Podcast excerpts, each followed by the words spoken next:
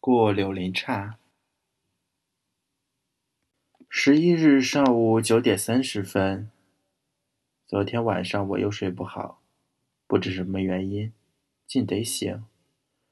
船走得太慢，使人着急，但天气那么冷，也不好意思催人下水拉船。我昨天不是说已经够冷了吗？今天还更糟。今早开船时还只七点左右，落的是紫紫雪，洒在舱板上、船头上，如泡豆子。好脚把手处结起了铃，可是船还依然得上滩。从今天为始，我这小船就时时刻刻得上滩了。大约有成百个积水滩得上。现在已十点，我们夜已吃过早饭，船又在开动了。算算日子，我已离开了你八天。我的信写了一大堆，皆得到陈州复邮。我知道你着急，可是这信还仍然无法寄来。路上过的日子，照我们斗身时打算。早以为可担心处是危险，现在我方明白，路上危险倒没有，却只是寂寞。一个孤单单的人，坐在一个见方六尺的船舱里，一寸木板下就是汤汤的流水，风雪大了，随时皆得泊下。我们的船太不凑巧了点。恰好就遇到这种风雪日子，船又停了。你说急不急人？船正泊到一个泥堤下，一切声音皆没有，只有水在船底流过的声音。远处的雪一片白，天气好冷。船夫不好意思似的，一面骂野话，一面跳上岸去拉纤。望到他们那个背影，我有说不出的同情，不好意思催促。船开后，我坐在外面看到他们拉船半点钟。雪子落得很密，真冷。若落软雪就好了，目前可似乎还不能落那种雪。照这样走去。也许从桃园到普市这一段路要超过七天，可能要十天以上。这预算一超过，我回北平的日子也一定得延长了。我的急与你们的盼望，同样是不能把这路程缩短的。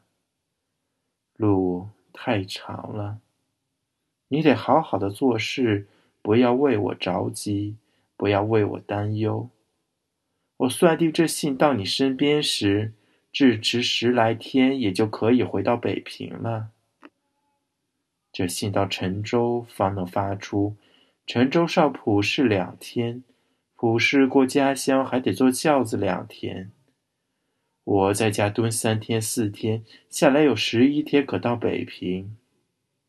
故总拢来算算。减去这信在路上的日子，这信到你手边十天后，我也一定可以到北平的。应当这么估计。冷得很，我手也木了。等等再写。十五日十一点十五分。三三。我们的船挂了棚，人不必上岸拉，不必用手摇结冰的蒿桨，自动的在水面跑了，走得很快，很稳。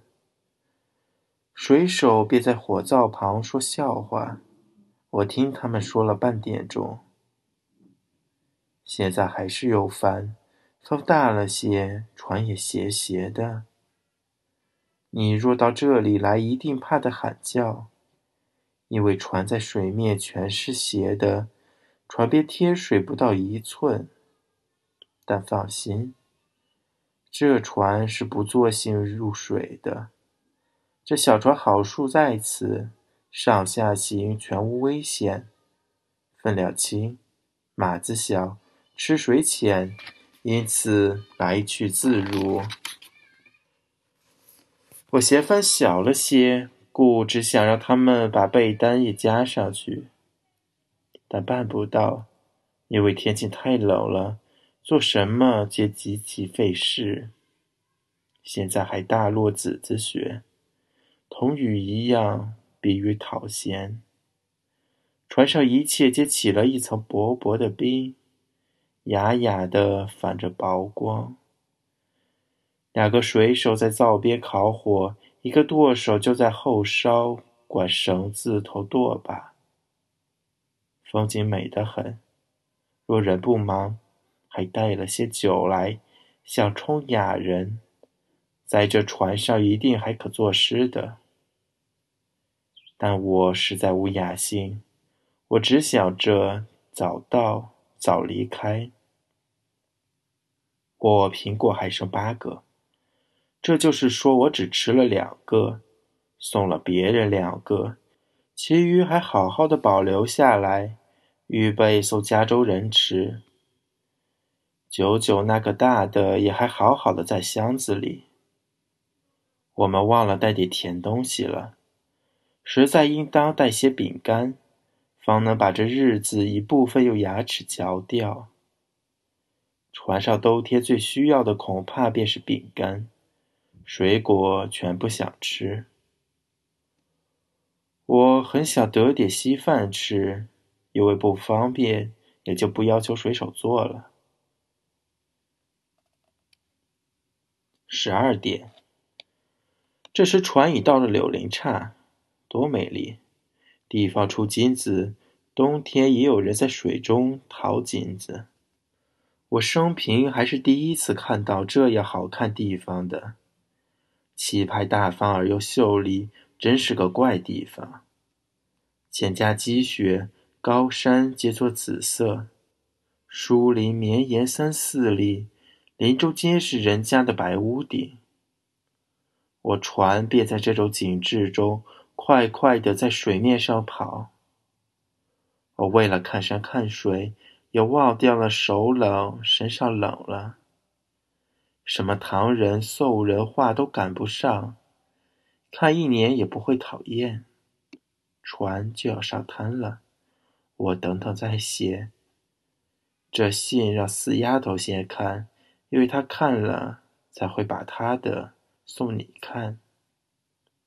二哥，十五下二十半。